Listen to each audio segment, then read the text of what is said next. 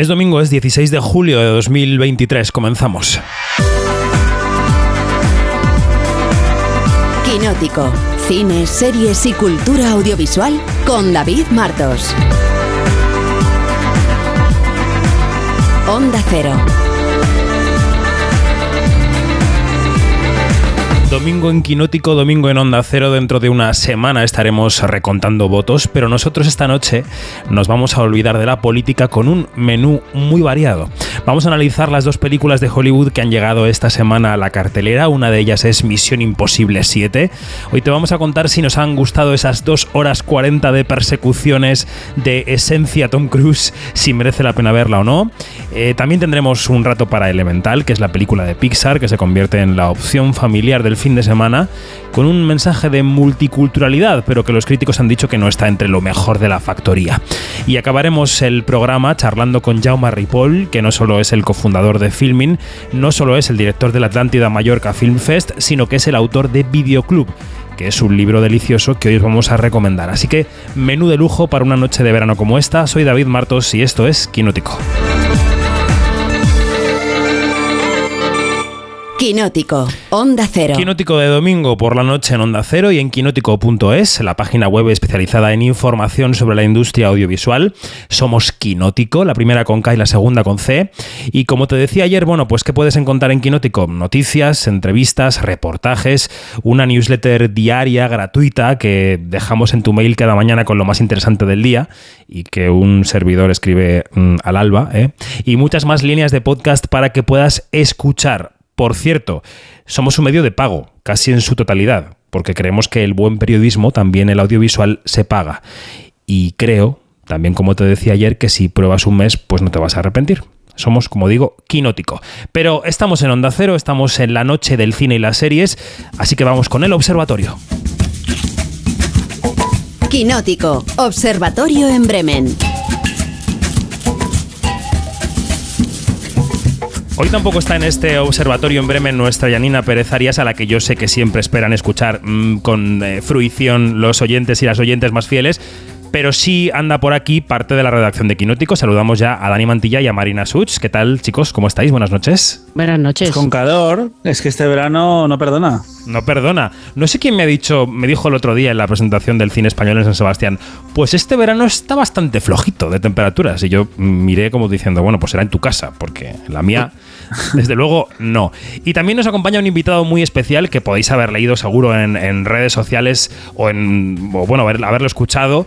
Em, Randy Mix, ¿qué tal? Buenas noches, ¿cómo estás? Pues muy bien. Yo tengo que decir que mis padres, que están en el País Vasco, me están llamando todos los días con joder, hace 20 grados, estamos súper bien, con una chamarrita. Y, me están dando una envidia cada vez que hablo con ellos, pero, pero brutal, ¿eh? O sea, hay veranos y hay veranos, siempre ha habido clases. Bueno, hoy vamos a hablar de dos de los eh, grandes estrenazos de la semana en este observatorio. Uno es Misión Imposible Sentencia Mortal, parte 1, o Misión Imposible 7 mm, para los amigos. Eh, y de Elemental. Pero Dani Mantilla, preséntanos a Randy Mix para que los oyentes sepan por qué lo hemos llamado hoy. Pues es que Randy tenía que estar hoy en Quinótico porque es la persona perfecta para hablar de la nueva película de Tom Cruise. ¿Por qué? Pues porque tiene un podcast en el que ha analizado toda su carrera y toda la persona pública de Tom Cruise, que se llama Tom Cruising, nunca mejor dicho, y que eh, cada vez que Tom estrena una película, pues para ellos es, fiesta y les da una nueva oportunidad de hablar de una de las personas más desquiciadas eh, de Hollywood, pero que tantas alegrías nos ha dado durante 30 años. Y además le podéis leer en, spin-off, así que mm, seguro que mucha gente le conoce. Bueno, Randy, eh, tú antes de entrar a la película, y que pondremos un poquito de tráiler, la banda sonora y tal, tú cuando se aproxima un estreno de Tom Cruise, no sé, cuando quedan dos semanas, tres semanas, ¿qué te pasa por el cuerpo? ¿Qué sientes? Bueno, eh, siempre, siempre mucha emoción. Dos, hay una mezcla de emoción y de tristeza.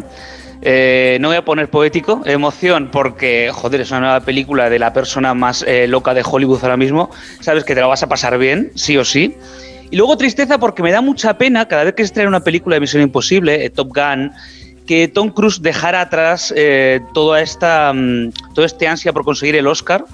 Cuando pasó lo del sofá de Oprah y todo esto, como que descubrió el filón del cine de acción y me da mucha pena que no haya vuelto, que no tenga ningún interés en volver a ser el actor dramático que yo creo que, que, es muy buen actor dramático. Y creo, de hecho, que en Top Gun Maverick lo demuestra. Y un poquito en Misión Imposible 7 también. Pero no, no apuesta por él. Siempre me da ese puntacillo de pena pero, pero mucha emoción, la verdad, siempre. Como son poquitas las que saca últimamente, la verdad es que mucha ilusión. Bueno, esta película luego lo contaremos, lo contaremos ahora. Ha tardado años en rodarla. Lo primero que hay que hacer es ambientarse con el primer taquillazo de la semana, con esta Misión Imposible, Sentencia Mortal, parte 1. El mundo va a ir a por usted. Su destino está escrito. ¿Escribimos también el tuyo? Si te pasa algo a cualquiera de ellos, no pararé hasta matarte. Eso sí está escrito.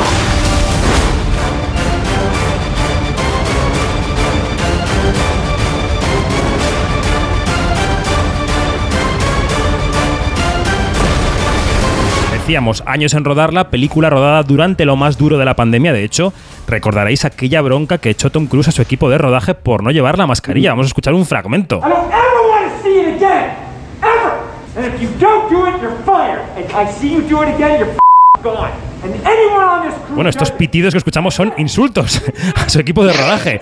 Les decía y les recordaba cómo de importante era aquel rodaje para una industria que en aquel momento estaba completamente en peligro. No sé si yo si está mucho mejor ahora, pero en aquel momento eh, hablábamos de que eh, Tom Cruise era uno de los pocos puntales que le quedaba al cine en sala, ¿no? Y bueno, y él sigue ahí, ha estado eh, mm, poniendo fotos en redes sociales con las entradas de los taquillazos que no son el suyo de este verano, diciendo que hay que ir a verlos en sala, en fin, es un tipo que, que sigue creyendo en la industria por mm. negocio y por, y por militancia. Em, venga, vamos a empezar a hablar de la película. Enseguida voy con Randy, que tiene una opinión muy informada, pero voy a empezar con Marina, que la vimos prácticamente al lado de la película. ¿Qué te pareció esta Misión Imposible 7, en la que, por un lado, eh, tenemos la escena de riesgo más arriesgada que nunca ha hecho Tom Cruise, teóricamente, de la que si queréis hablamos ahora, y por otro, el Tito Tom, adelantándose al mundo, ha puesto como enemigo a la inteligencia artificial. Eh, venga, Marina, ¿qué? ¿Esta peli qué? Em, eh, pues mira, la verdad es que a mí me, ha sorprendido bastante que por un lado, sí, como da la sensación de que esta película es o el cierre de la saga Misión Imposible o el cierre de una etapa de Misión Imposible, porque me sorprendió mucho que tenga todos estos, estos guiños hacia la primera de todas las películas, hacia el pasado de Ethan Hunt. Eh, vuelve incluso eh, director de la CIA, Kittridge. O sea, es todo como de repente una sucesión de, easter eggs de la primera película que dirigió Brian De Palma, que es, que es bastante curiosa. Eh, luego, em, de, los, de las, las, películas, los taquillazos de acción que ha habido este año, yo creo que esta probablemente sea de las que mejor maneja la acción. Porque Misión Imposible sabe cuándo las escenas de acción son demasiado largas y las corta. Nunca se hacen demasiado largas, que es una cosa que, de la que suelen sufrir este tipo de blockbusters. Ellos saben cuándo hay que salirse de ahí. Y luego tengo que decir que eh, Tom Cruise se creerá muy listo por haber metido a la entidad, a esta inteligencia artificial como la gran villana, pero todo esto ya se vio en eh, Person of Interest con Samaritan. O sea que relájate un poquito, Tom, relájate un poquito.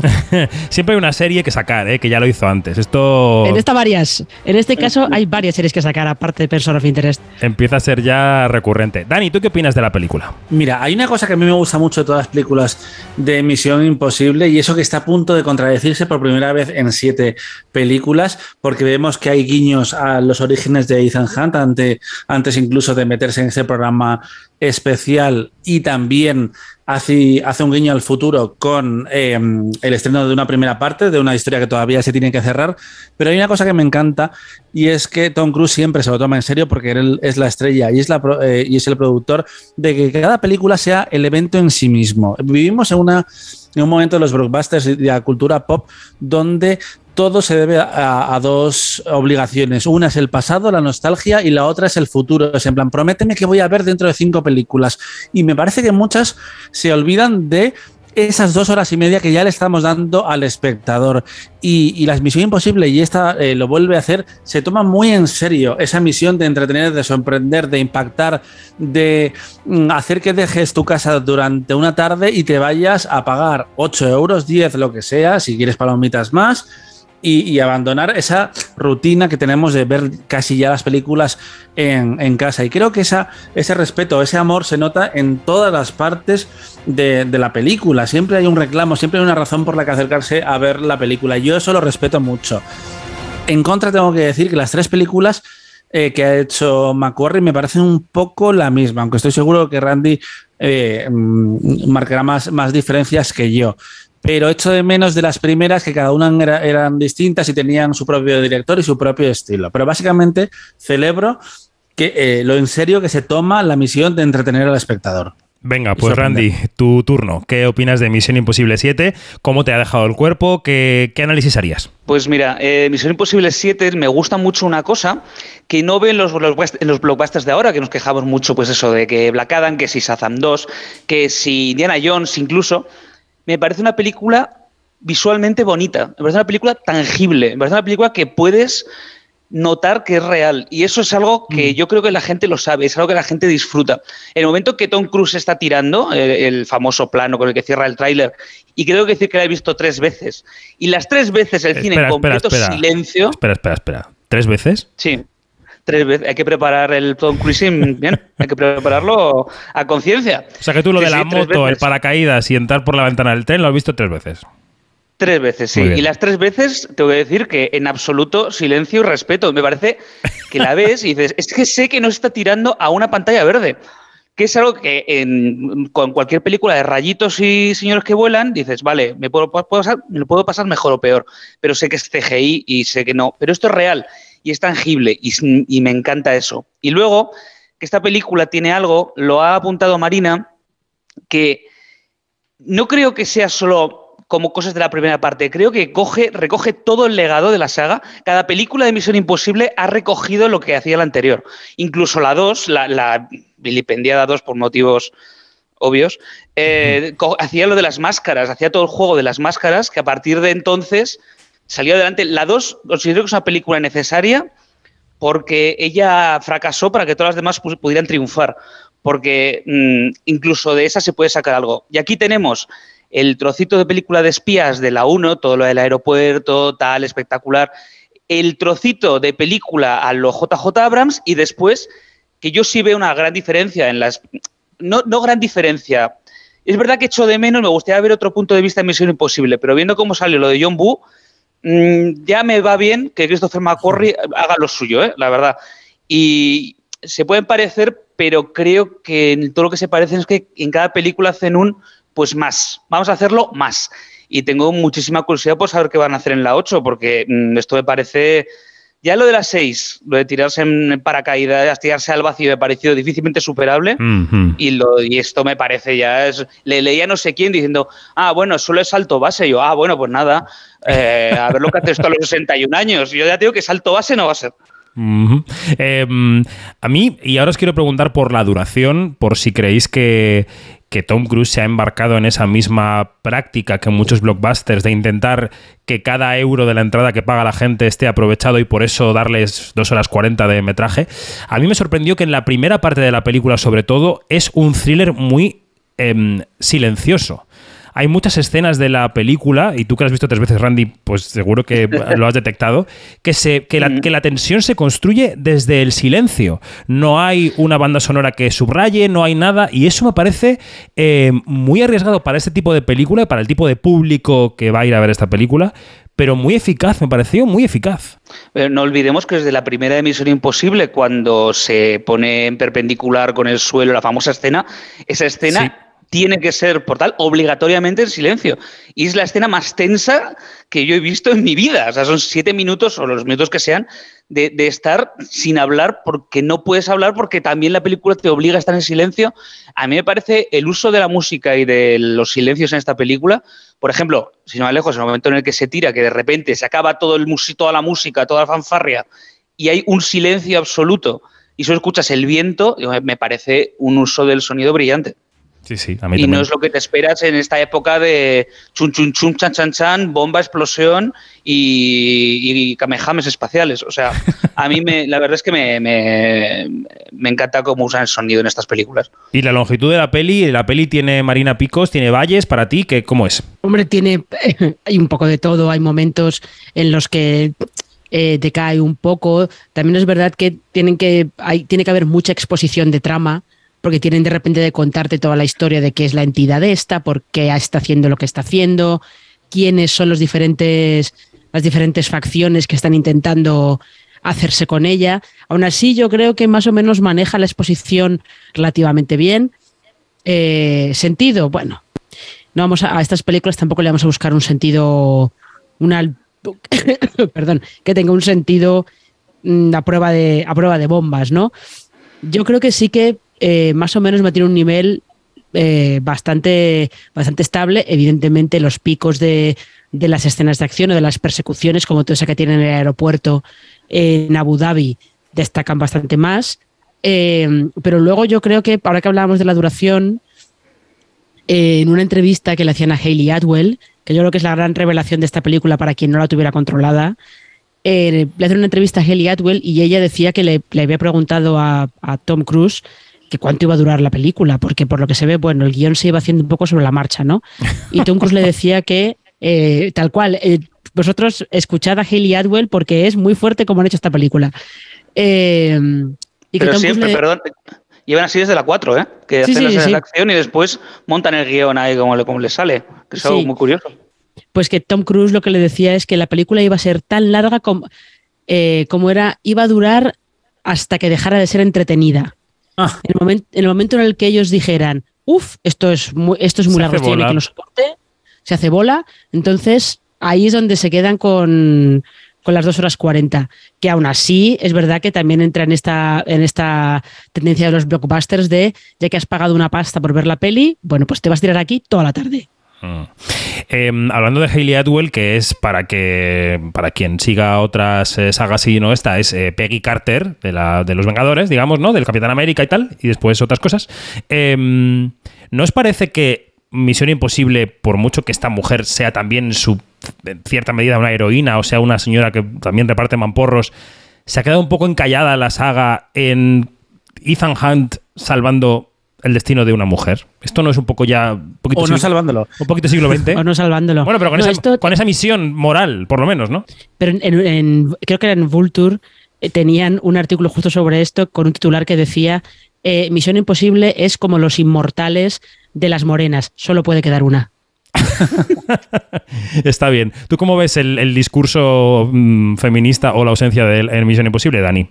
Pues ah, entiendo lo que dices y me, parece que, es cierto. Es un, tropo ya casi de, la saga que lo han repetido con diferentes eh, personajes, pero al mismo tiempo tienes en esta sentencia mortal cuatro personajes eh, femeninos protagonistas mm, bastante, bastante interesantes que creo que eh, se lucen teniendo en cuenta sobre todo que Misión Imposible es una saga que está construida sobre arquetipos.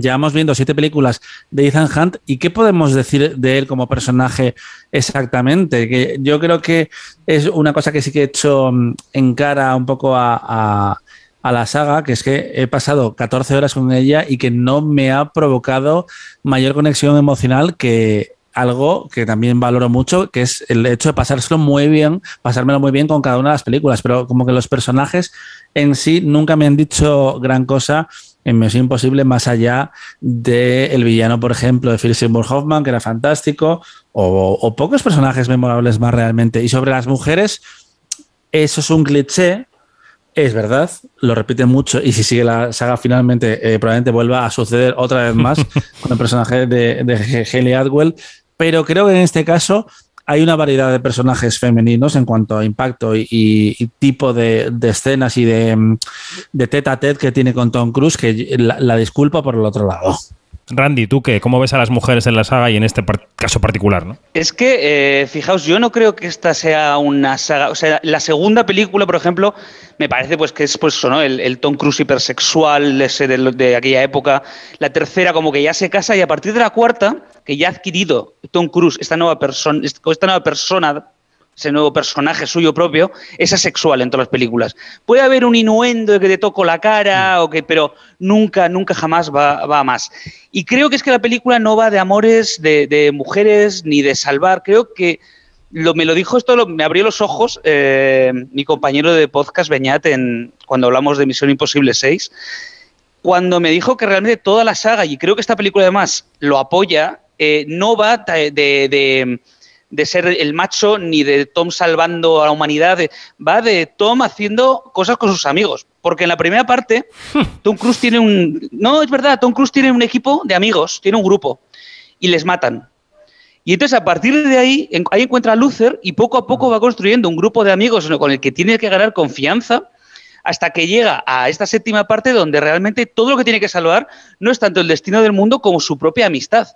Y a mí me parece realmente muy bonito. Y simplemente, pues las mujeres de la, de la película no son tanto en ningún momento sus intereses amorosos a los que el hombre fuerte tiene que salvar, sino sus amigas a las que, bueno, eh, es que quiere nuevas amigas en su grupo. A mí me parece muy bonito, de verdad, ¿eh? Y no lo digo con ironía de ningún tipo. A mí me parece mmm, muy inteligente como lo han llevado. Mm. Eh, la que creo que está un poco desubicada es Vanessa Kirby. Eh, porque ya lleva sí, dos películas sí, y creo total. que es un personaje que no saben exactamente qué hacer con, con, con ella. Y la que me gusta mucho en Sentencia Mortal es eh, Pop Clementiev, que además viene de Marvel, porque ella era Mantis en las películas de Guardianes de la, de la Galaxia, que siempre contaba que pedía hacer más escenas de acción, no se las daban y de repente se las han dado todas en, en esta última película. Efectivamente. No, no solo juntas, sino que además es como eh, la trastornada oficial de, de, la película. O sea, claramente, de todo ese reparto, la que mejor se lo ha pasado es ella. y una cosa muy interesante, que es que el, el, el villano Gabriel, que interpreta a Esai Morales, eh, inicialmente lo iba a hacer Nicolas Hult, que yo entiendo que iba a ser una película distinta, pero Tom Cruise quería que hiciera el, la película, no pudo ser porque tenía compromisos con la tercera temporada, si no me equivoco, o igual era la segunda, porque se empezó a rodar tan pronto, eh, se empezó a rodar tan pronto Misión Imposible, eh, que no pudo hacerlo, y es una pena porque Nicolas Hult se ha quedado a las puertas de varias sagas, pero aquí el personaje hubiera sido distinto, porque recordemos que es una persona que viene del pasado de, de Tom Cruise y Nicolas Hult podría ser el hijo de Tom Cruise prácticamente. O el bisnieto. Pero, mm, que además me sorprende porque es un, un eh, actor de un perfil mucho más bajo que lo que suelen ser los villanos de la saga, pero yo creo que ya Tom Cruise se ha convertido en, en, la folclórica, en la estrella absoluta que no necesita más que estar él, lo cual es curioso porque eh, estamos en, en, este momento donde su marca ha vuelto por todo lo alto con Top Gun y con Misión Imposible, pero realmente eh, sus últimas películas, más allá de Fallout, habían sido Barry Seal, La Momia y Jack Reacher, que habían fracasado las tres, que jamás en la vida Tom Cruise ha, ha encadenado tres fracasos y de repente dijo, no, voy a volver a lo que ya he hecho, a lo que sé hacer, este héroe de acción que le ha vuelto loco en los últimos 20 años y claramente tiene una conexión con el público y una sensibilidad que, que, la gente pues se lo agradece después yendo a ver las películas. Uh -huh. eh, porque, porque, yo creo que... Es, perdón. Sí, sí, dale, dale. No, iba a decir, iba a decir rápido, que a mí me, me, gusta mucho de este personaje que se ha hecho Tom Cruise, tanto en Top Gun como en esta Misión Imposible, que es un héroe pero que no es James Bond. O sea, porque mucha gente cree que Misión Imposible, que no la ve, porque ah, otra de, son como las de James Bond, pero me parece que son como el absoluto contrario, un personaje empático que eh, la caga todo el rato, y que es súper divertido porque es que nunca, nunca acierta. Y con, y con Top Gun me pasa un poco lo mismo, que podría ser, hace la misión y todo sale bien, pero me parece que es otra vez, hace la misión y joder, y la caga otra vez. Y me parece que la gente ya cuando va a ver una película de Tom Cruise sabe un poco lo que se va a encontrar. Y porque otro día me comparaba, en el trabajo me comparaba, y dice, joder, es que claro, Misión Imposible 7 ha recaudado menos que la anterior. Y yo, no, no ha recaudado más. Y dice, no, que la anterior, que Top Gun Maverick. y yo, ah, vale, que estamos considerando ya como un, como un Tom Cruise Cinematic Universe. Y en ese caso, Exacto. puede. y no sé hasta qué punto la gente lo, lo ve así, como, como las películas de Tom Cruise forman todas parte de una extraña de un extraño multiverso. Pu- puede ser. puede Bueno, quiero, recordad, quiero- un segundo, un segundo, Dani, espera un Ah, no, segundo, sí, enseguida te doy paso. Eh, Sí. eh, Quiero pasar en unos minutos a hablar de Elemental porque el tiempo en la radio es limitado, tenemos que ir avanzando, pero antes quería, y ahora te dejo paso, Dani, seguir abundando en el perfil de Tom Cruise, pero relacionándolo con la taquilla, como tú decías ahora, ¿no, Randy? Eh, la película ha empezado con unas recaudaciones de previews que no se sabía muy bien si iba a ir muy bien, si iba a ir muy mal, se ha ido enderezando un poco con los días. ¿Qué creéis que va a pasar con esta película? ¿Va a ser el taquillazo del verano? Eh, ¿Tom Cruise sigue siendo garantía para la cartelera? Eh, ¿Qué? Dani, venga, sigue tú. Pues es que se, eh, han puesto una soga en la, cabeza, en, en el cuello, básicamente, como varias películas de este año que han tenido presupuestos desorbitados. Y es que la última de Misión Imposible ha costado 300 millones de dólares, cuando la máscara de la saga había sido 200. Y esto no incluye publicidad. ¿Qué quiere decir? Que exige unos mínimos de, re- de recaudación tan altos a las películas que eh, por eso hemos em- encadenado varios fracasos este verano. Y es que es imposible amortizar las películas cuando les pides que hagan mínimo 800 millones de dólares. De todas formas, yo creo que va a haber una narrativa más amable eh, con Misión Imposible porque es otro tipo de película, viene de donde viene y además ya tiene la siguiente garantizada. Y eh, yo creo que al final va, va a ir bien, aunque no va a ser capaz de repetir el éxito de Top Gun Maverick, que fue alucinante, encima en plena pandemia.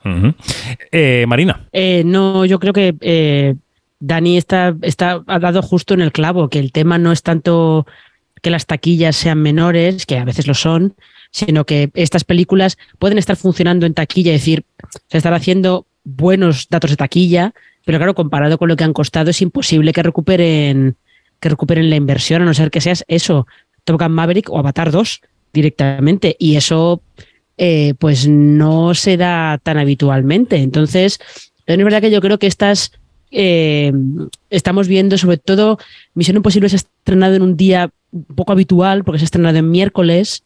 Entonces, habrá que ver también cómo va pillando. Luego creo que, eh, según ha ido llegando el fin de semana, ha ido ha ido mejorando la recaudación, o sea que habrá que ver, como, como dicen los yankees, habrá que ver las piernas que tiene, que tiene la película, que yo creo que ahí sí que puede, sí que puede hacer luego buenos números. ¿Algún comentario final sobre la figura de Tom Cruise y dónde, dónde se sitúa en cuanto a la recaudación, Randy? Eh, a ver, yo creo que Tom Cruise sí que sigue siendo este nuevo Tom Cruise, porque de repente nosotros cuando empezamos el podcast lo hicimos como actor a reivindicar que, que realmente no estaba siendo suficientemente reivindicado. Y en este plazo de cuatro o cinco años, desde que empezamos con Amor sin fin, que vaya, vaya truño, desde que empezamos con Amor sin fin hasta, hasta esta, hemos visto como un cambio de opinión en la gente sobre Tom Cruise. Ha pasado de ser el come placentas loco a ser simplemente el gran actor. De repente a la gente le encanta como actor. Entonces yo creo que sí que va a tener las famosas piernas estas. Eh, pero yo me estaba preguntando esta semana, digo, eh, ha salido la noticia de que Flash ha sido el mayor fracaso de la historia de Warner. Y digo, coño, al mismo tiempo es la décima película más taquillera del año. Digo, es, no puede ser, o sea, es que no, el puzzle no sale por algún lado. Y a, y a Misión Imposible creo que va a recuperar el dinero que se han gastado, incluida publicidad. Le va a costar, va a ser agónico hasta el final, pero yo creo que si la octava la consigue mantener por debajo de 300 millones, que es que es una barbaridad, la saga volverá. Yo no sé si tendrá novena parte, espero que no. Yo, yo tengo la idea de que va a acabar aquí y la ilusión de que va, de que va a acabar aquí. Eh, ya veremos. Y yo sí creo que va a recuperarse. Bueno, pues Misión Imposible 7 para quien quiera verla estará en los cines todavía muchos días, en muchos cines de verano, así que es una opción para este para esta canícula que nos ha caído encima y luego está Elemental de Pixar que se estrenó en el Festival de Cannes y que nos presenta es eh, una, una película de animación que nos presenta Ciudad Elemento que tiene como cuenta el tráiler cuatro tipos de habitantes. Los de aire suelen tener la cabeza en las nubes. Los de tierra siempre están sembrados.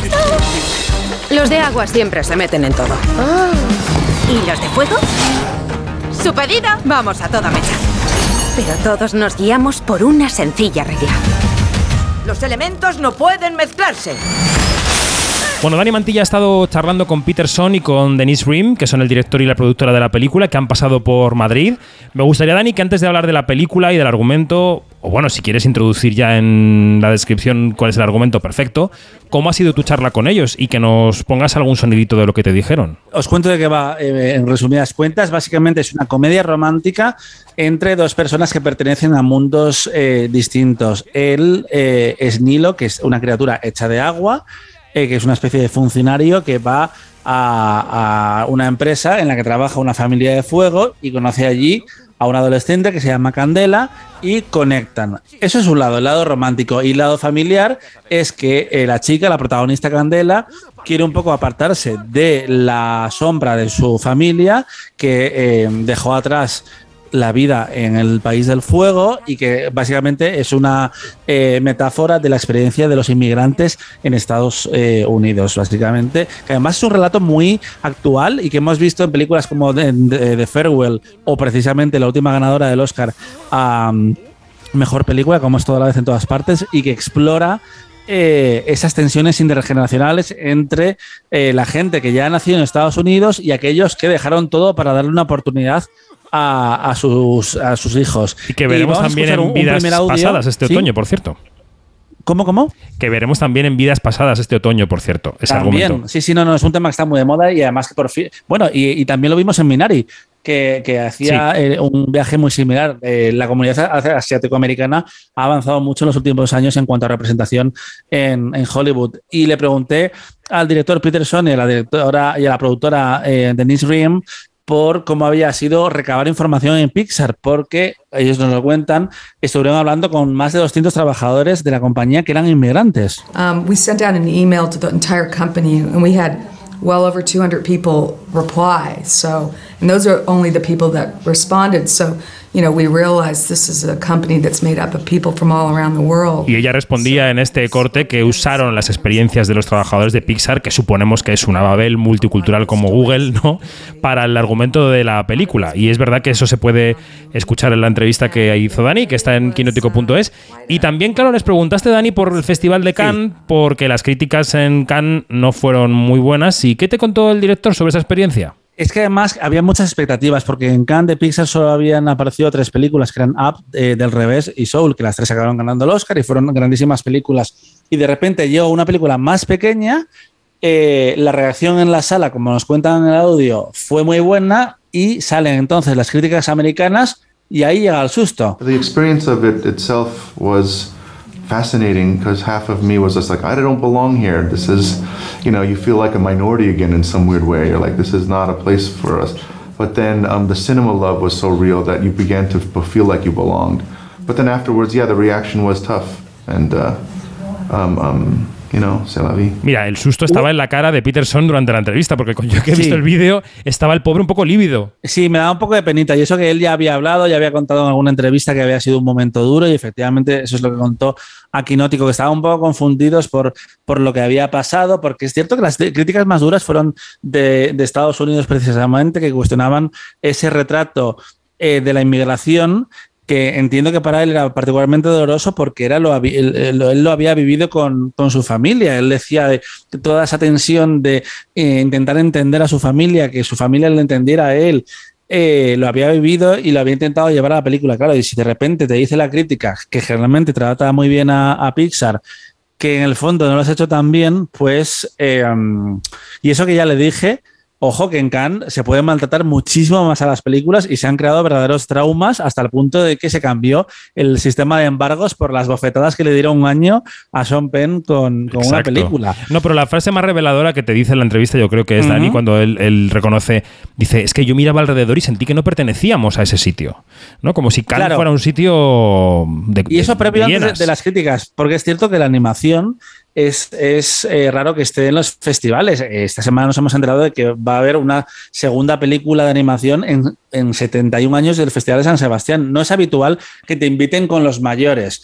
Entonces, él se lo creyó y después llegó la bofetada. Y la taquilla, por ejemplo, de Elemental ha empezado regular, pero poco a poco eh, ha ido mejorando y están datos bastante decentes. ¿Qué pasa? De nuevo, 200 millones de dólares. Es muy difícil de, amortizar y también un poco de entender, porque eh, si habéis visto eh, Spider-Man, la segunda parte del Spider-Verso, es alucinante visualmente y ha costado la mitad.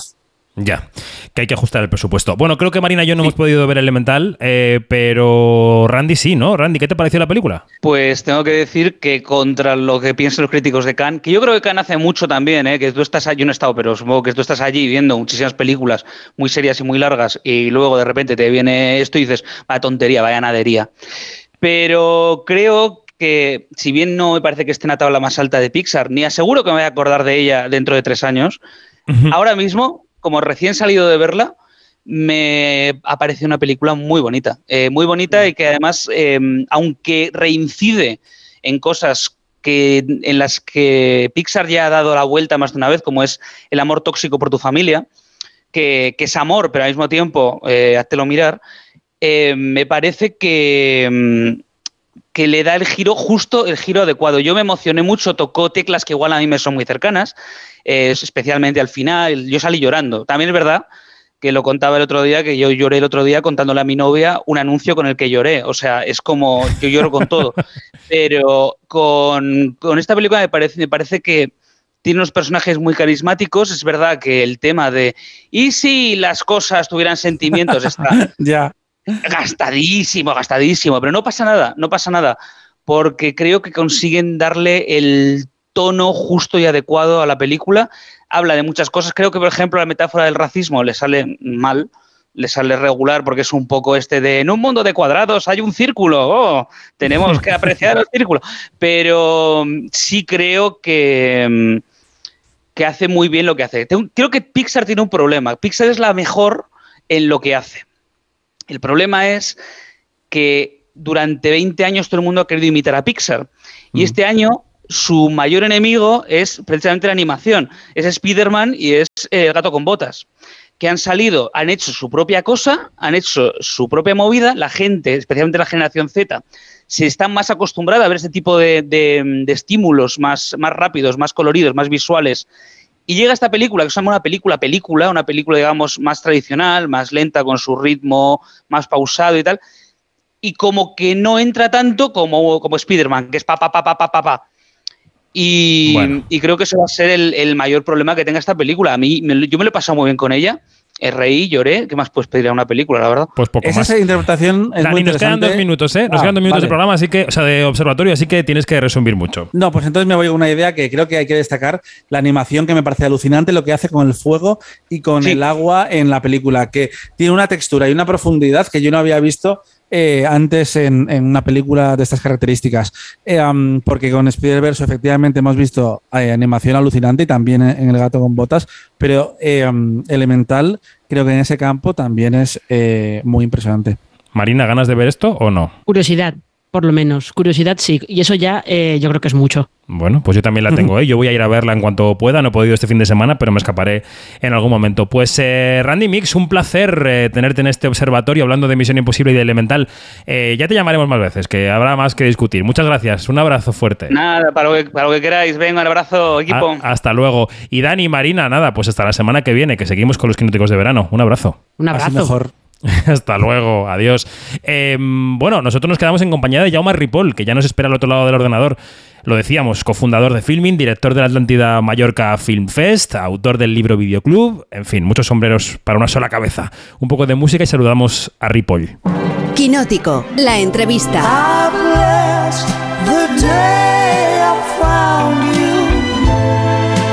I want to stay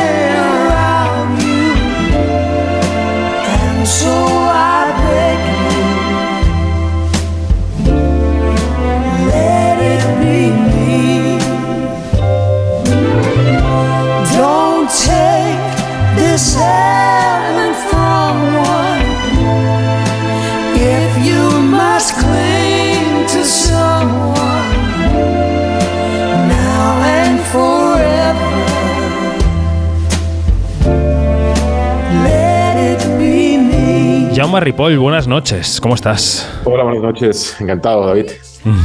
Hablamos con Jaume, que es, eh, como muchos de los oyentes y las oyentes saben, cofundador de Filming, es el director de la Atlántida Mallorca Film Fest, es profesor universitario también, es muchas cosas, es también cinéfilo, lo plasma en un libro de reciente publicación que se llama Videoclub, que enseguida comentaremos. Jaume, ¿cómo estás? ¿Cómo estás? ¿Cómo llega al verano una persona como tú que, que se dedica al negocio del audiovisual, que se pasa el año viendo películas, viendo series? Eh, ¿cómo- eh, ¿Qué valoración haces de este curso que cerramos, que vamos dejando atrás? Bueno, yo estoy en 10 sobre 10 de, de, nivel de estrés, ¿no? Porque ahora ya tengo la parte de la de filming, está, digamos, en la parte un poco más relajada, la de Atlántida, la, la, el sombrero de Atlántida hace que el, el estrés del, de filming ceda eh, del paso al, al, estrés de Atlántida. A nivel personal es esto, las dificultades, ha sido un año complicado, complejo, complejo a nivel de gestión de un festival, con los cambios políticos que ha habido. Y bueno, es, es uh, incuestionable que, que, eso pues, lo hace todo más, más difícil. Y a nivel experiencia, un poco de, de, de repaso de este año, como, como apuntas tú muchas veces, ¿no? Creo que ha sido un año de, en el que no se, ha, no se ha vuelto a la normalidad, o las salas de cine no han vuelto a esa normalidad anhelada, normalidad de, por normalidad entendemos 2018, 2019, que era como el, el espacio donde, una, donde uno quería llegar. Y, las plataformas estamos, digamos, en ese momento, en ese punto donde uh, no de impasse, sino de, bueno, de, de cierta, cierta inquietud, ¿no? Para saber cómo, cómo acaba encajándose todo uh, las piezas. Mm. Vamos a ir repasando cada uno de esos sombreros que llevas puestos y que te vas cambiando, ¿no? Y si quieres empezamos por filming.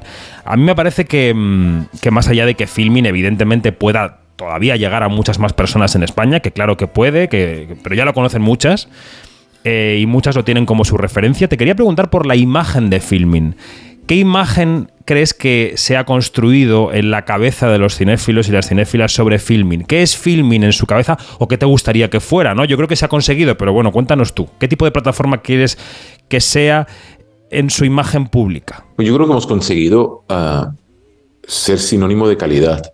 O sea, a, a, la mentalidad de muchos espectadores, de muchos suscriptores, es esa idea, ¿no? Pues Filmin es la plataforma de calidad. En algunos casos será de diversidad, pero sobre todo la de calidad. Y la de calidad significa, pues, un, un tipo de cine todo lo variado que, eh, que pueda, ¿no? Eh, a lo mejor hace seis años, siete años, esa calidad era, estaba asociada siempre a, un, a una tipología de cine, una manera de contar historias. Ahora ha cambiado. Ahora se ha ampliado ese, ese rango de espectro de público, porque se ha ampliado también el espectro de obras que tenemos. Y también, por ejemplo, las series, ¿no? Sherwood, Dolan, um, Somewhere Boy, Self Tape o esos ejemplos, hacen que esa percepción ya no solo venga dada por, por los largos, pero también las series. Y eso se ha notado muchísimo. Desde la pandemia hemos hablado mucho y, y uno de los temas de conversación, sobre todo del 20 y del 21, fue que se había producido un atasco de estrenos mmm, de cara a los circuitos tradicionales y que las plataformas en cierto sentido vehicularon eso, ¿no? Y no sé si eh, han vuelto ya las aguas a su cauce, si en el 23 eh, vosotros ya pescáis en unos caladeros que buscan primero el circuito tradicional y luego la plataforma o eh, directamente a vosotros, pero que ya sea digamos, desatascado la producción y que estamos en un contexto eh, distinto. ¿Cómo está la cantidad de contenidos ahora mismo funcionando por ahí, Yauma? Voy una mezcla, ¿no? Eh, por un lado, en nuestro caso, es verdad que hacemos un mix de estrenar películas que han pasado por salas de cine, nuestras que estrenamos en salas de cine o de nuestros distribuidores con los que nos que adquirimos derechos o codistribuimos, pero por otro lado seguimos apostando por la idea del estreno directo, porque te da más visibilidad o te da una visibilidad especial, ¿no? El Club del Odio, Nunca llueve en California, La Noche del 12, han sido éxitos recientes y lo han sido directamente en plataforma, no han pasado por salas de cine, como lo fue en su momento Hierve, The Assistant o otras películas. Otras, en cambio, pues como Living o como Broker o Holy Spider o Suro o, por supuesto, el cine español, digamos que es más, más fácil. Y esa, esa mezcla, esa idea de combinar salas de cine y estrenos directos en plataforma lo mantendremos. Lo que sí sucede es que de, de un tiempo a esta parte, por tanto, del de último año, los agentes internacionales sí que quieren, vuelven a exigir el estreno en salas de cine. Hmm. Y el sí o sí estreno en salas de cine. Y yo no tengo tan claro que eso sea beneficioso para nadie. Eh, perdón, para nadie. Eh, estrenar, o sea, gastar el esfuerzo de dinero para estrenar una película. Estrenar no significa poner en una sala de cine y ya está, sino hmm. estrenarla, lo que, significa, lo que supone estrenar una película. Eh, si tiene audiencia suficiente, hemos visto la taquilla este último año, tú haces análisis uh, semanales de taquilla y se ve muy claramente, más allá de lo que son las grandes producciones de, de, Hollywood, las dificultades que tienen las películas independientes para encontrar su espacio. A lo mejor uno o dos lo consiguen, pero es que el resto no consiguen nada. Y nada significa perder mucho dinero.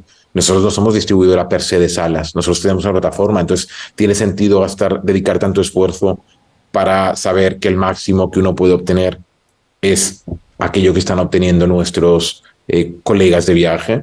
Pues no, en muchos casos la respuesta es no. Y esto lo tendrán que entender las, los, uh, los agentes de ventas.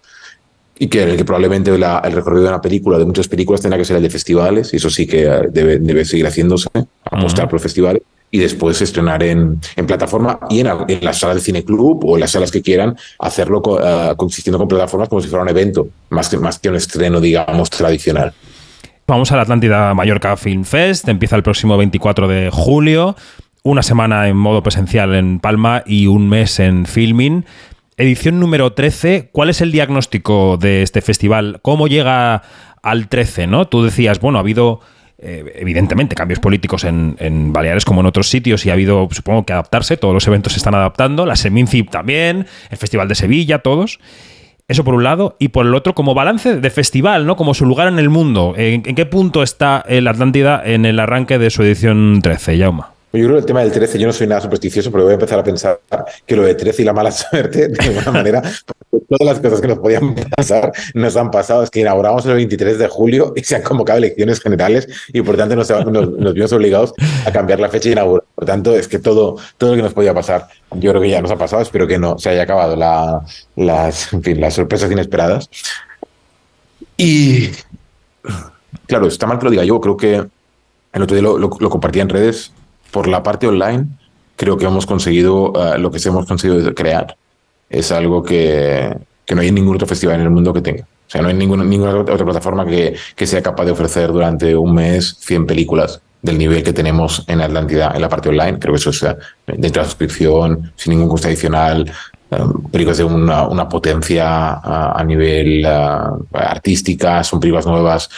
Y entonces creo que eso es, un trabajo que es, uh, está fuera de toda duda. Es verdad que la novedad ya no está. Ya no somos el festival novedoso de hace, que la novedad es algo que, que atrae, pero aún así creo que la, la relevancia sí, sí, sí, sí, sigue estando allí y los espectadores lo, lo, lo respaldan. El año pasado hicimos números de récord en online y, y, creo que espero que este año también volvamos a repetirlo. Y en Mallorca, eh, yo creo que en Mallorca el festival es más conocido, o sea, le queda el camino de uh, ser tan popular en el resto de, España como lo es en Baleares y lo es incluso a nivel internacional en algunos, en algunos espacios, ¿no? con agentes de ventas, por ejemplo, que todo el mundo quiere venir al festi. Creo que lo que decíamos el año pasado, un festival que en Mallorca en una semana, el año pasado, es capaz de traerte a Vanir Abramovich, Isabel Huppert, Anier No, Gaspar Noé, Neil Jordan, Sergei Slosnitza, eh, Godí, eh, Albert Serra, Nacho Vigalondo en siete días, más conciertos de todos los que había bueno, creo que en España hay pocos eventos que tengan esa, esa capacidad de, de, congregar, o que este año, por ejemplo, tengamos el estreno en España de Criatura o Las chicas están bien, que son dos de las películas nacionales, creo que más relevantes de la, de la temporada, del año, podría decir, uh -huh. o que es el estreno mundial de una peli con, con Enrique Auque y Laia Manzanares también nuestro, ¿no? por, por, poner ejemplos muy claros. Entonces creo que uh, nos falta eso, y eso nos falta posiblemente porque no hemos conseguido, porque no hemos conseguido, ¿no? porque las dificultades de presupuesto con los que hacemos el festival, que nos deja tener un presupuesto mucho menor al de otros eventos digamos, los que no podríamos, nos podríamos comparar en cuanto a dimensiones y espacio, pues Gijón, uh, Sevilla, no, sobre todo Sevilla-Valladolid, digamos que eso sería un poco nuestra, nuestra liga, pues la, la inestabilidad presupuestaria hace que no podamos pues, eh, consolidar ciertas cosas, por ejemplo, invitar a mucha más prensa, invitar a más gente nacional para que, se, para que vea lo que hay ahí, y con las dificultades obvias de hacer un festival en temporada alta, que es algo que no queremos cambiar aunque sean, vaya en contra muchas veces de nosotros, porque creo que es relevante que en, el verano el Mallorca no sea solo un espacio de turismo, sino también de reflexión, y eso, aunque si ellos no quieren, nosotros vamos a seguir manteniendo esa idea, que es la válida. Bueno, se quizá celebrarlo en verano mantenga un carácter que antes tenían otros festivales de otros rincones de la temporada y que han perdido por la sobreabundancia de contenidos. Estoy pensando en Málaga, por ejemplo. ¿eh? Antes Málaga era un festival agradable al que ir, sigue siendo muy agradable, pero ya no tiene esa combinación tan sabia de un poco de cine, un poco de prensa y un poco de vida de, ociosa, ¿no? Ahora Málaga es trabajo 24/7 para alguien que va allí a lo que sea, a presentar, a cubrir. Y yo creo que Atlántida tiene ese equilibrio, ¿no? Y yo creo que lo cuida, cuida el equilibrio entre lo lúdico, la diversión, el cine, el cine más de autor, también más sesudo. Creo que ese, ese cóctel lo tenéis muy claro. Sí, para mí es, es clave, porque como espectadores también lo somos. ¿no? A, to, a, todos nos apetece en verano pues, a, acabar la noche un festi después de una peli en un concierto, o incluso antes mm. de una película, de un concierto de Belén Aguilera, Natalia Lacunza o Puto Chino Maricón. Da igual. Pues claro que sí, ese, esa idea la, la mantenemos y funciona muy bien. Y también la parte esta de, de espacios aire libre que las proyecciones, pues que el- tengamos dos de las tres sedes principales sean sedes muy grandes, al aire libre, ese espíritu de Locarno, ¿no? de la pieza grande de Locarno, pues trasladarlo a, a Mallorca creo que es algo que tiene que tiene cierta ah, ah, tiene una- un interés clarísimo, ¿no? Y en cuanto que no te he respondido antes, en cuanto a nivel político, de momento nuestros contactos con, con el nuevo gobierno balear han sido positivos. Veremos entonces cómo se desarrolla, pero de momento ha habido eh, buenas palabras y, y la idea de que, de que van a seguir apoyando el festival. Veremos si al final eso nos permite consolidarnos y dar el paso siguiente, que creo que es, eh, bueno, todos tenemos muy claro, ¿no? Que en un equipo todo el año trabajando para el festi y tener menos dependencia, pues a lo mejor de nuestro, del equipo de filming. Claro. Citaremos algunos nombres más ¿no? del festival. Liv Bullman e Irene Jacob como dos grandes nombres de- entre los invitados, las invitadas, y en el jurado de la sección oficial, Vicky Luengo, Carlos Cuevas y Omar Ayuso, que no está nada mal, ¿no? Son eh, parte de la Champions League de los actores de esa generación. Que, que será divertido ver que juzgan, ¿no? a, ver, qué- a ver qué Sí, eligen. no, y las, las pelis que, y encima la sección oficial, que es una sección que, que siempre que quisimos eh, rescatar en film, en, el- en Atlántida, perdón, que son películas, eh, digamos, de nuevos, de nuevos talentos, primeras, segundas obras de directores menos conocidos, tres de ellas candidatas al Oscar ah, por su país, a mejor película internacional, eh, una nominada al César, por tanto, películas que tienen un recorrido del último año muy potente. Y, y yo creo que es, es- está muy bien, y no solo que sean ellos también, sino que tengamos a tres chavales eh, jóvenes que, que son tres est- estudiantes de cine de Baleares, que, están, que son parte del jurado, por tanto el jurado son seis personas, ellos tres, Omar, Vicky y Carlos, y las, los tres chavales eh, que tenemos, María, a- a Pau y, y que combinarán perfectamente ellos seis, ¿no? Creo que eso va a ser muy bonito. Y lo que decías tú de nombres propios, claro, es que Lee Fullman ya no hace festivales, hizo creo que San Sebastián hace muchos años, eh, ganó, le, le dieron el Oscar honorífico creo que hace tres o cuatro años, no recuerdo Ujú, cuándo fue, ujú. y en Los Ángeles, y ya se, vamos, nosotros llevamos cinco años imitándola, y ha sido no ha sido nada fácil que, que aceptase la que aceptase la invitación y, y fue y fue muy bonito y le va a entregar el premio una persona también como que aún no hemos anunciado que también va a ser como muy chulo verlo verlo entregarle el premio él a ella y después tener cosas no que digo pues el, el- por ejemplo películas aún no se han visto en España como como City Drifter, el, el estreno mundial del, del docu de Tenency Mosh. Bueno, creo que, que creo que vale la pena que el festival tiene cosas muy potentes. Bueno, ahí estaremos. Quienes sigan Quinótico, que sepan que estaremos eh, esa semana en Mallorca. Y luego el tercer sombrero, porque este señor con el que hablamos, pues tiene, tiene tiempo de escribir. eh, creo, alguna hora suelta. No lo he escrito, no lo he escrito la inteligencia artificial, eh, David, eso ha sido, eso ha sido yo. me, me consuela. Eh, ha escrito Videoclub, que es un libro que rezuma, por supuesto, cinefilia, pero también emoción de vida, ¿no? Porque yo creo que es un relato sobre cómo mm, eh, lo que has visto en las pantallas, en las pantallas, diversas pantallas, ha construido también lo que eres, ¿no? Y cómo eh, has ido metiendo cachitos de celuloide en tu ADN, ¿no? Has ido completando la cadena con escenas, con imágenes. Y luego está contado de forma eh, divertida, emocional en otros momentos. Lo de las listas del final, unas listas que luego comentaremos, están muy bien. ¿Qué- ¿De dónde surgió la idea de volcarte en este libro porque te vuelcas eh, y contarnos cómo fue tu formación audiovisual y cómo ha sido parte de tu vida. Jauma. Bueno, fue una, una, propuesta de Penguin Random House, que es la editorial. Eh, ellos me llamaron, me propusieron si me apetecía escribir un libro. Yo tenía muy claro que no quería hablar de filming, o sea, solo de filming, porque el primer de filming es, es mucha gente, entonces de alguna manera ni quería apropiarme yo la idea esa de filming. El relato de filming lo, lo contará alguien con extensión y con la, con la, con la profundidad necesaria cuando pasen posiblemente años de ya perspectiva. Pero sí que creía que me parecía relevante el hablar de la, de los cambios de la distribución, ¿no? Yo creo que al final eh, Quinótico lo analiza, ¿no? La, la parte esta de la que poco se habla en, en, la- en el cine, ¿no? De cómo funciona un distribuidor, qué hace un distribuidor. Y entonces creo que eso es lo que me llevó a, animarme a aceptar la propuesta de, escribir algo y que, que, fuese este viaje, el viaje de, de quien eh, se crió en salas de cine de pueblo, acabó, conoció el mundo dorado del, del VHS, por tanto el videoclub, también el mundo dorado del videoclub del DVD y acabó pues en, en una- o acabado en plataforma de cine. Esas cuatro etapas que creo que marcan sin duda la cinefilia de los últimos, eso no, 40 años. Mira, eh, yo hojeando el libro me acordaba de un profesor de idiomas que tenía cuando yo era adolescente que me enseñaba inglés y alemán. Yo sé un poquito de alemán, aunque se me ha olvidado todo.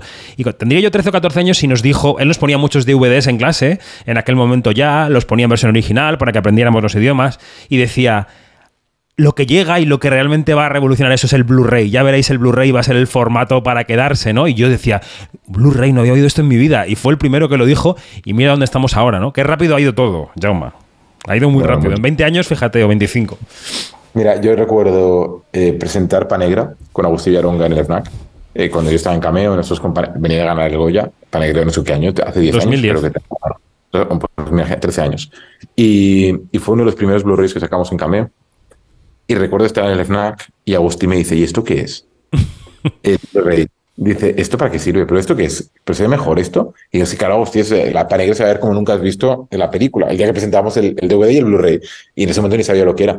Y bueno, eh, un poco la, la- la vida del físico, el formato físico sí que perdura para ciertos eh, coleccionistas, pero, pero todo ha cambiado muy rápido. Es que todo en cinco años, el cambio ha sido en seis años, ha sido, ha sido mucho más veloz de lo que fue el, el proceso del VHS al DVD y del DVD al... a- bueno, es que el Blu-ray de hecho no llegó a establecerse nunca como formato hegemónico. Sí lo fue el DVD y sí lo fue el VHS, nunca lo fue, nunca lo fue el, el- el Blu-ray. Yendo al libro, eh, mm, ¿hay algún momento, un momento determinado, en el que tu cabeza hizo clic y, y pensaste, bueno, no es que esto me guste, sino que voy a dedicar mi vida a esto? ¿Ha habido ese, ¿Hubo ese momento? No, mira, yo diría que no, porque el- llegó a la distribución por accidentes familiares, por accidente familiar, entonces por a eso llegó a la distribución. Yo no iba a ser distribuidor de cine, yo estudiaba para ser director. Después te das cuenta, que- me di cuenta que no servía para ser director. Y, eh, pero si no hubiese sido director, o sea, no, sé que no hubiese sido director porque no tengo el talento para ser director. eh, y el ser distribuidor, pues fue algo accidental en mi vida.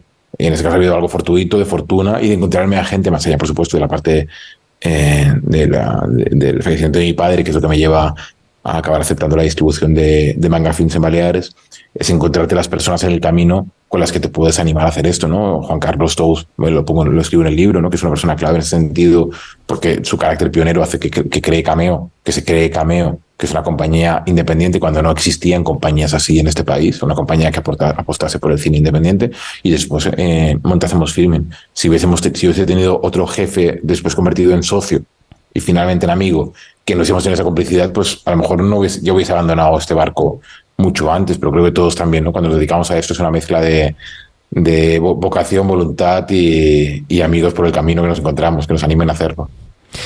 Bueno, pues animo desde aquí a todo el mundo a comprar eh, Videoclub, a leerlo, porque es zambullirse en una cabeza bastante eh, llena de cosas, pero con, con gustos muy eclécticos y que te hacen descubrir. Es, mm, casi, decimos siempre de Quinótico que es como un pasillo con muchas puertas, que no, no, no entramos en ninguna habitación, pero los vamos abriendo, ¿no? Para que la gente, si quiere, entre. Y tu libro es un poco así, ¿no? Y, y eso, y al final del libro, lo de las listas me, me dejó. Claro, te quedas un buen rato buceando.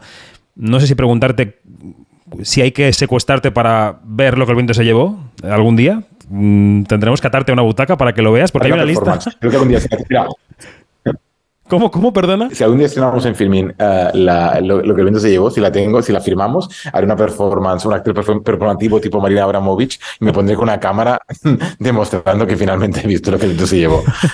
Ahora me, me lo han repetido tanto estos últimos meses que ya me, me dará este verano para, si puedo verla en condiciones bien, o sea, en mi casa con una calidad buena, lo haré. Pero de verdad ahora mismo no sé en qué plataforma está. No sé, debe estar en, eso está, eso es Warner, ¿no? Debe estar en HBO. No sé dónde Yo está. supongo que estará en HBO. Si no, lo digo para quien no tenga el libro delante, porque encabeza la lista que se llama Clásicos que nunca he visto y no sé si veré, eh, que es la última del libro. Y está Alguien por los souvenirs del cuco y Sonrisas y lágrimas. En fin, hay varios hits aquí, pero Creo que hay. veré antes Sonrisas y Lágrimas, veré antes David, Sonrisas y Lágrimas que lo que menos se llevó. Creo, como me gustan todos los musicales, esta sí que es una, una deuda pendiente bastante grande. Y no ¿Tienes- es tan larga además. Tienes que ver las dos, tienes que ver las dos claramente. Y también nos, nos prestamos a discutir contigo las películas que nunca discutirás con tus hijos. Pero bueno, que, es decir, que si necesitas a alguien para discutir, aquí estamos.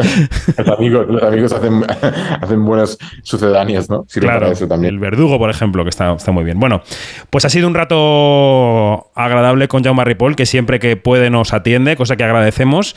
Estaremos muy pendientes de la Atlántida Mallorca Film Fest a partir del 24 de julio. Y, y los que escucháis y los que escucháis sabéis que también este festival tiene una vertiente en filming que, a la que podéis em, acceder o si no, suscribiros todos los meses, que también se puede. ¿eh? Claro que sí, es lo que toca, ¿no? Una suscripción baratita, eso es fácil también. O sea Claro, que- claro, como ya me paso todos los programas diciendo que se suscriban a lo mío, pues por un día que hable de lo tuyo no pasa nada. que se suscriban a los dos, que tampoco es tan caro. Eso es, que se quiten una copa de una noche y ya está. Eh, Jaume Ripoll, gracias y que vaya muy bien este verano de cine. Nos vemos por ahí. Un placer, gracias, David.